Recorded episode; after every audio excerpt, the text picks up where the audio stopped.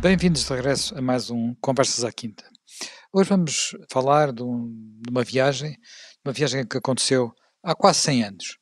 30 de março de 1922, eh, deslocaram pelas 7 da manhã, deslocaram de Lisboa num pequeno hidroavião dois aviadores portugueses, um piloto e um, e um seu navegador, portanto, Sacadura Cabral e Gago Coutinho, eh, com a intenção de atravessar o Atlântico Sul.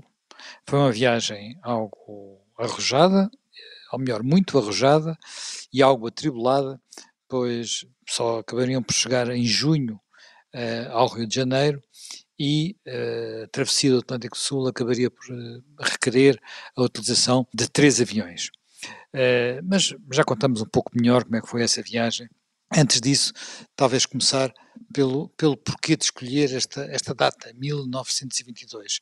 Já me gama, porquê é que Gacotinho e Sacador Cabal se lembraram de fazer esta viagem precisamente nesta altura? Bom, uh, eles já tinham vindo a preparar isso com muita antecedência, porque eles uh, não eram pilotos, eram oficiais de marinha e tinham participado em conjunto em missões em Moçambique tinham ganho uma certa amizade. Gago Coutinho eh, sempre desenvolveu a sua dimensão de cartografia e de até pesquisa náutica e Sacadura Cabral tirou, embora sendo de marinha, um curso de aviação em França durante a Primeira Guerra Mundial. Eh, isto porquê? Porque nós não tínhamos aviação, e antes até de ter sido criada uma escola de aviação em Vila Nova da Rainha, vão para a França vários oficiais portugueses eh, do Exército e da Marinha e tiram cursos de pilotagem. Isso é o que permite fazer um embrião de pequena força aérea à altura eh, com que Portugal gera esse período da Primeira Guerra Mundial. E tem uma participação na frente de batalha, em França, em que morre um piloto muito conhecido, Oscar Monteiro Torres, uhum. e, e, depois, eh, quando a guerra termina, a aviação dá um outro passo em frente. E esse passo em frente vai ser uh, um passo ligado muito à dimensão transatlântica e aos voos de travessia do Atlântico. Portanto, em 1919, terminada a guerra, dá-se como uma espécie de corrida às travessias do Atlântico, do ponto de vista uhum. da aeronáutica. Isso começa com o Atlântico Norte. Nós não participamos nessa corrida que se desencadeia no Atlântico Norte, mas em relação ao Atlântico Sul, eh, temos alguma iniciativa. Isso Aliás, fomos primeiro, Jaime, Sim, lá. sim, sim. O, o, o, coisa é só em 27, não é? O Lindbergh. O Lindbergh faz, é o Lindbergh que tem a característica de fazer a primeira travessia sozinho, como piloto num Exatamente. voo direto, mas não faz o Atlântico Sul. Não, é o norte, também é o, norte, o Atlântico Norte. É o norte, exatamente. Eu, Paris, eu, Nova York.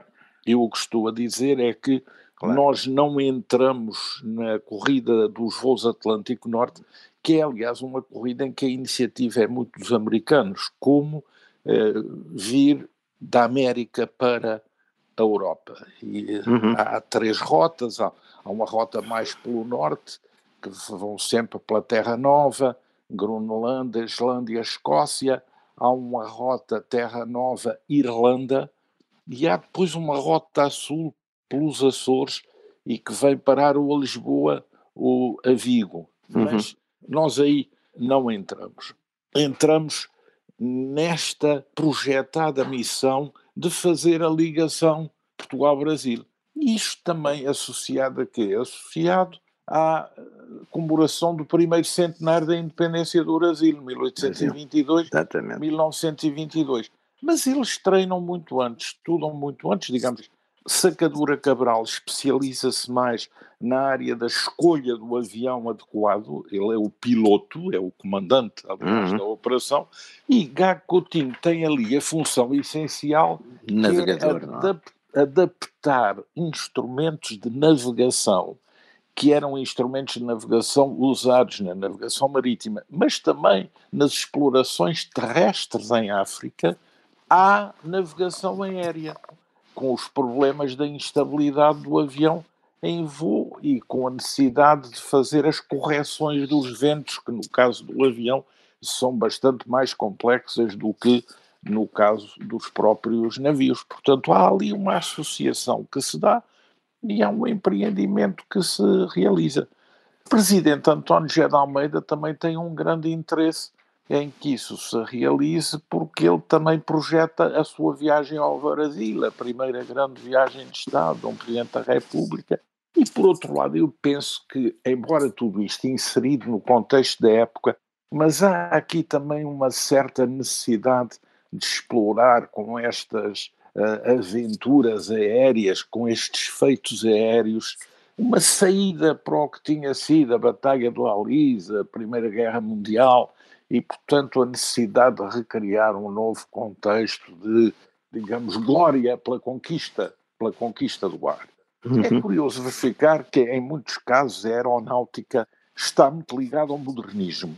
No caso de Portugal, eu acho que está mais ligado à recriação de uma releitura patriótica, até imperial, sobre o Império, porque essas rotas são rotas que vão ter por destino o Brasil, a África e depois o Oriente. Portanto, há como também que uma recelebração eh, das viagens de vasta gama, sobretudo Pedro Álvares Cabral, através da dimensão aérea. Isso é o que dá o impulso para a realização deste feito, que tem imensa popularidade e que é muito bem acolhido pela população.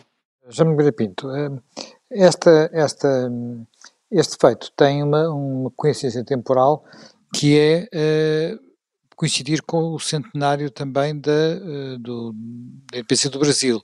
Os brasileiros vão receber de braços abertos os dois, uh, estes dois portugueses, eles vão ter uma, um, eles vão aterrar em várias cidades brasileiras, até porque Isso. o último avião tem menos autonomia, portanto eles vão da Bahia, da Bahia para o Porto Seguro, Porto Seguro para o Recife, Recife para Vitória, e Vitória para, penso que o trajeto é este, até ao Rio de Janeiro, e depois no Rio de Janeiro é que é a grande apoteose. Isto é uma coisa muito significativa, isto, o antigo país colonizador... Celebrar... O Brasil começa por pôr resistência, porque Santos Dumont, que é um brasileiro... Sim, que tinha atravessado o Canal da Mancha. Em tá. Paris, eh, eh, estava muito ligado à ideia da aviação civil e não era favorável a esta expedição. E só a partir de certa altura é que o Brasil muda e aceita a, a expedição. É interessante verificar isso também. Mas acaba por ser um sucesso popular no Brasil. Sem dúvida, claro, claro. Talvez Santos Dumont também receasse um pouco essa hipótese. a concorrência. Sim, a exato. Concorrência.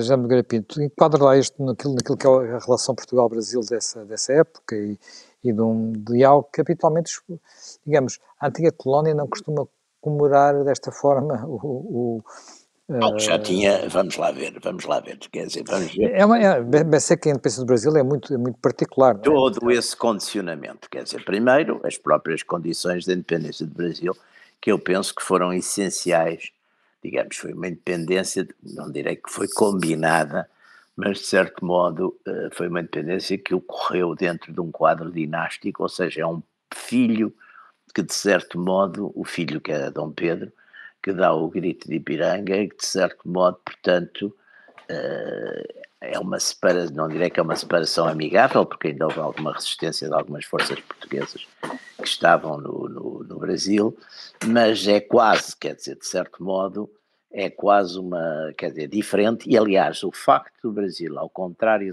de todas as colónias espanholas, que todas enveredaram, depois de lutas demoradíssimas, na maior parte dos casos, lutas, as, as guerras da, da, da independência da, da, maior parte das, das colónias espanholas foram guerras longas e muito sangrentas, não é? E com altos e baixos. Parece que o Brasil foi, foi relativamente pacífica essa separação. E depois o facto de ter mantido a, a coroa, não é? Portanto, o facto de praticamente, quer dizer, mantido o império, não é? O império. E, atenção, com, com movimentos separatistas fortes logo no princípio, mas a grande preocupação que a gente vê nesses uh, independentistas do Brasil, que são portugueses que estavam no Brasil, é manter o Brasil uh, unido, não é? Depois, toda a política do, do século XIX do Brasil, nomeadamente, é muito interessante, que é o papel, por exemplo, do, do Barão, do Barão de Rio Branco, que foi Ministro dos Negócios Estrangeiros, e, e enfim, o Brasil, quando foi preciso, também utilizou Força Armada na, na Guerra do Paraguai, mas toda essa política foi para manter exatamente essa unidade. E depois, o fator que poderia, de certo modo, ter uma certa oposição, porque no fundo a República tinha-se proclamado em 1910 em Portugal e no Brasil, se não estou em erro, foi em 95, uns anos antes, uns 10 ou 15 anos antes, mas a própria República Brasileira tinha sido, digamos, um movimento da oligarquia, não tinha sido um movimento de bases de maneira nenhuma, tinha sido um movimento da oligarquia que estava bastante, oligarquia cafeeira, que estava bastante descontente com a, com a libertação do fim da escravatura e que, portanto, de certo modo, inspirou o movimento militar republicano e, e, e, isso é evidente que também, de certo modo, digamos, na medida em que havia alguma identidade ideológica, no fundo, com, eh, com o laicismo, com a influência da maçonaria, tudo isso, acho que também haveria, quer dizer, nesse aspecto, de, teria deixado de haver esse, esse antagonismo. E depois também penso que se tinham passado, de facto, 100 anos, embora, enfim, isso persistissem, e talvez fosse até um pouco dessa época, a história dos, dos e havia uma, uma imigração portuguesa fortíssima no Brasil, que percorre todo, todo, todo o século XIX e até, e até se incrementa muito com, no princípio da República, até com talvez o ano de 1912 seja o ano de maior, de um dos anos de maior imigração portuguesa e, é, e o destino dela é o, é, o, é o Brasil, aliás vai ser, o Brasil vai ser praticamente até aos anos 50 o destino da, da imigração portuguesa nos anos 50 vai, vai, vai deixar de ser, por causa de, sobretudo por causa da desvalorização do cruzeiro, que deixa de tornar interessante essa imigração e passa, aliás, a canalizar-se nessa altura um bocado para Angola, que é o tipo de pessoas que é para o Brasil, mas penso que, portanto, isso estava, de certo modo, amortecido, esses, esses antagonismos que normalmente, enfim, de certo modo, percebendo-se que as colónias, as ex-colónias têm em relação às, às ex-metrópoles, e, portanto, de facto, o que houve foi, foi, foi de facto uma, uma, grande, uma grande festa, com, com grandes, grandes celebrações. Aliás, nesse mesmo ano, se não estou em erro, o presidente António José de Almeida também vai, vai ao Brasil para estar presente nas cerimónias de independência, no 7 de setembro. Portanto, parece que nessa altura havia uma grande. Havia de facto um, um certo entendimento que se manteve, aliás, com, com um ciclo também interessante, que depois também vai continuar no Estado Novo, que é sempre a questão das imigrações políticas, não é? Que já no, no século, no, no, na República, há uma imigração política monárquica para o Brasil e depois há, no Estado Novo, há uma imigração, digamos, como depois de 25 de Abril também houve uma imigração forte, sobretudo económica, mas não só económica, também política. Há um caso, aliás, muito interessante nessa visita do António Gé de Almeida, António Gé de Almeida, depois de tudo o que se passou com a leva da morte, ganha um perfil de moderado. E eh, também, quando ele visita o Brasil, Afonso Costa já está excluído da possibilidade de voltar a ser primeiro-ministro.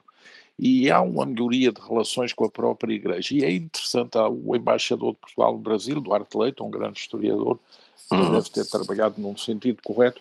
E o que é interessante é verificar como é o líder monárquico eh, do Brasil eh, português, o Visconde Moraes, que aceita presidir à Comissão de Recessão ao António José de Almeida no Brasil. E o papel que tem o Real Gabinete Português de Leitura também, na criação de um bom clima para essa visita. Portanto, houve uma reconciliação da colónia em torno da visita do António José Almeida. E seguramente também a viagem do Coutinho de Sacadura Cabral criaram uma visibilidade muito forte a um feito português que também contribui para esse clima, seguramente. Um dos aspectos que na altura me impressionou muito nesta viagem foi a travessia entre a Ilha de São Vicente e, não foi exatamente Fernando Noronha, foram uns ilhéus perto de, de, de Fernando Noronha, porque foi uma travessia de 11 mil quilómetros. E para isso foi importante o desenvolvimento de do novo sextante, porque há Coutinho, que mostrou que era possível fazer, digamos, voar sobre grandes superfícies marítimas apenas orientado, orientado pelo, pelo, pelos astros. Isso, na época, foi de facto uma, uma, uma, evolução importante ou é algo que nós damos mais importância por, por ter sido um português, Jaime Gama? Não teve importância comparativamente com outros sistemas de navegação. Era um trajeto muito longo. O primeiro problema que uh, tinha esse lance era o problema do combustível e do peso do combustível. E uh, chegou-se à conclusão que o avião consumia mais do que aquilo que estava inicialmente previsto nos voos anteriores e, portanto, teve que haver uma readaptação de todo o voo para o percurso entre a praia em Cabo Verde e não a ilha de Fernando Noronha, mas sim os Penedos São Pedro e São Paulo. E punha-se o problema da localização. E, como é que se vai encontrar isso no meio daquela imensidade do, do Atlântico, não é? Sim, sim, mas aí também houve a deslocação de um navio de guerra português para a zona e a localização é, é, é feita com grande precisão. O fundo do próprio navio também permite um pouco uh, orientar essa amaragem. Um problema outro que se punha é que o avião não aterrava, amarava e balanceava muito porque aquilo era o oceano aberto. E, claro, claro. Por isso é que depois também a viagem acaba por ser feita em três aviões, porque dois foram acidentados e tiveram que ser substituídos. Sim, um tem, um, é que fez demorar esse é acidentado e o segundo tem uma, o segundo tem uma, uma avaria, não é? O motor deixa de funcionar. Exato. E o último, que é aliás batizado Vera Cruz, pela mulher do presidente Epitáfio Pessoa do Brasil. Uhum. Uh, os aviões são, creio que um é o Lusitano, outro é o Pátria e o outro é o. Uh, é o... Exatamente, são esses os nomes. Uh, portanto, esse problema do meio do Atlântico é o grande problema que ali se põe. Obviamente, o sistema do sextante de bolha que permitia como que simular o horizonte para permitir uh, a medição, que em caso de medição terrestre ou de medição a bordo de navio era mais fácil, é a grande descoberta técnica do, do Coutinho, é a adaptação do instrumento de navegação náutico e também terrestre, em certas circunstâncias, à navegação aérea. E isso, conjugado com a mestria de pilotagem do Sacadura Cabral e a sua eh, coragem e tenacidade e conhecimento das potencialidades mecânicas do engenho aéreo, eh, isso é o que fazem o sucesso da expedição. Mas a expedição leva 78 dias ao todo. É, pois, é uma expedição muito, é, muito longa. E, eh, e teve um, um acidente que, que os pilotos só escaparam porque foram salvos por um navio inglês, sim, o sim, sim. Perry City. Eh, que os recolhe e depois até eh, eles quando partem de Fernando de Noronha para, eh, para o Brasil voltam atrás aos Penedos para não deixar essa parte por cumprir no roteiro da viagem. Portanto, é um... Mas é, é, precisamente aí que ocorre o acidente, é nesse regresso exato, atrás. Exato, é um trajeto uh, interessante, mas é uma viagem muito longa. Portanto, o, o, o que vale é a grande ligação transatlântica por exemplo, os brasileiros só em 1927 é que conseguem realizar uma viagem de uh, Génova para São Paulo. E, uh, por exemplo, se nós virmos nestas uh, viagens no Atlântico Sul, o feito do hidroavião Plus Ultra, Plus Ultra espanhol, que fez a ligação entre aqui Paulo La Fronteira e Buenos Aires, pilotado por um irmão do Franco, Ramon Franco, Ramon e Franco, fundador da Falange, eh, Júlio Ruiz de Alda, isso só é feito em 1926, portanto, quatro anos mais tarde. Ou seja, houve aqui uma como que antecipação portuguesa nestas travessias de longa distância. E, e depois fizemos a mesma coisa para a Índia, é, Sim, para, Macau, para Macau e, e para Timor. Mas isso aí já depois dos ingleses terem feito para a Austrália. Portanto, mas aqui há de facto um, um lance da, um pioneirismo da portuguesa. Sim, sim, sim, sim. É, é, certo que é um voo é, é, mais rápido e de barco. Sim, 76 dias. Aliás, é uma das razões por que isso aconteceu foi porque o, o foi necessário levar duas vezes o barco. Horas, foi necessário levar duas, duas vezes o avião. Mas digamos, é, uma, é, um, é um voo por etapas. No, claro. E com muitas avarias no 62 horas e, e 26 minutos. Escalas técnicas demoradas. Exatamente, exatamente. Mas, e depois tem o grande espetáculo na chegada ao Brasil, que é a descida lenta por várias cidades da costa brasileira e a pois, pois, pois, pois, festividades em todas elas. Isso claro. grande, grande importância. Já me Pinto, este feito foi para todos os efeitos um feito um feito realizado na, num tempo muito conturbado da política portuguesa, Sim, que foi é a fase final a Primeira República. República exatamente. E pouco tempo depois daquela, daquele momento trágico, foi a Noite Sangrenta. A, a Fantasma, a Noite Noite Sangrenta. Aqui falamos. Uh, isto acabou por. Mas isto não salvou a República, não é? Apesar de tudo. Não, não salvou a República, quer dizer, a República, de certo modo, eh, já estavam, eu aliás penso que, por exemplo, Afonso Costa teve uma certa noção disso, que ele a partir de um certo momento já não volta a Portugal, e é uma fragmentação partidária, que aliás tem até certos paralelos com a fragmentação partidária que aconteceu nos últimos anos da, da monarquia, quer dizer, só que daqui foi tudo mais, foi tudo mais rápido, a fragmentação partidária. Na monarquia foi praticamente, ainda aguentou as coisas quase, quase 20 anos, não é? E aqui, eh, enfim, se a gente considerar como 19 de outubro um ponto de viragem, talvez até se pudesse ter considerado o sidonismo ou a monarquia do norte como esse ponto de viragem, eh, foi, foi, foi, de facto, foi de facto mais curto, não é? Mais curta, a República, por um lado, tenta ainda, de certo modo, é o esforço do António José de Almeida, que é, é uma tentativa ali de, de, alguma moderação, de uma certa, por, por algum termo, por exemplo, a hostilidade uh, à Igreja Católica, etc. Há ali uma tentativa de república mais conservadora, não é? Mas isso não tem, não tem de facto não tem de facto sucesso, não tem de facto êxito e, e portanto não não estas estas viagens que, que, que, é muito curioso porque esta questão das viagens aéreas é de facto um fenómeno que, que não é só português a navegação as viagens aéreas desenvolvem-se muito sobretudo a partir da Grande Guerra eu há pouco tive este verão passado tive estudei um bocadinho isso porque pediram para fazer um exatamente um prefácio a um livro eh, sobre uma pequena biografia de um, de um grande pioneiro da aviação civil portuguesa,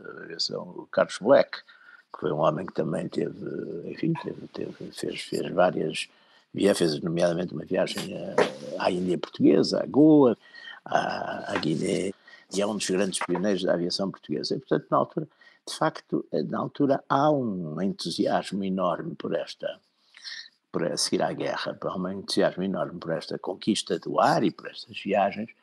E se nós formos ver, de facto, as condições em que eram feitas, era de facto de uma grande coragem, de uma grande inteligência, porque a maior parte enfim, deste, dos instrumentos eram muito poucos, não é? Portanto, viajava-se um bocadinho. Muito rudimentares. Aliás, estamos a falar de aviões. Chão, não é? Seguiam-se os rios, seguiam-se os caminhos de ferro, quando aquilo corria mal, eh, às vezes tinha que se aterrar em condições muito precárias, não é?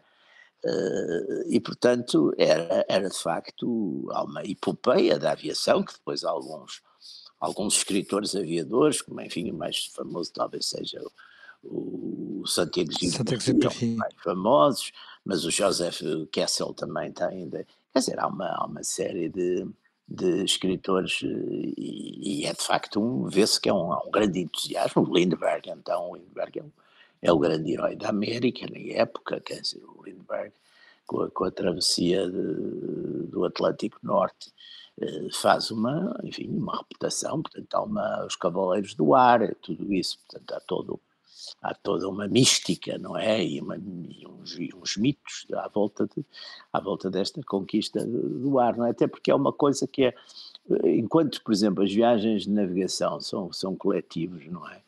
Normalmente os navios são coletivos, tem os tripulantes, tem o capitão, tem o piloto. As viagens aéreas normalmente não eram coletivas, eram um, ou quando muito dois, dois, dois, dois homens, um piloto e um navegador, às vezes os dois pilotos e revezantes, mas tudo isso, portanto, tinha um lado de feito e, e, isso ficou muito, muito registado, não é? Os aviadores, e depois também apareceram algumas aviadoras também, importantes, não é? Portanto, tudo isto uh, é, é, é, uma crónica, enfim, e aqui, como, como nós aqui hoje estávamos aqui a, a lembrar, e o Jaime Guedes estava a lembrar, aqui houve de facto, nesta travessia do Atlântico Sul, houve um certo pioneirismo português, não é?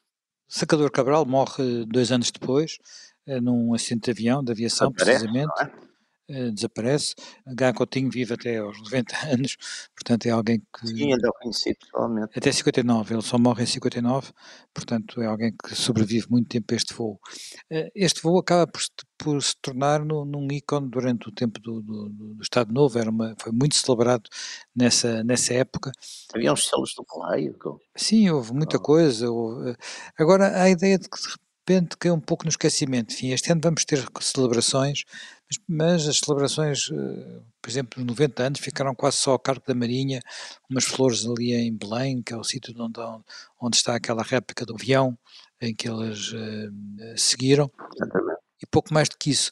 Uh, como, é, como é que se explica esta, enfim, semi-esquecimento destas, destas figuras, Jaime Gama?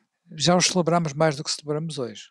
Bom, hum, eu gostava também de sublinhar que os franceses só em 1927, cinco anos mais tarde, é que fizeram uma travessia do Atlântico Sul entre São Luís do Senegal e o Natal no Brasil, numa linha que queriam organizar entre Paris e Buenos Aires.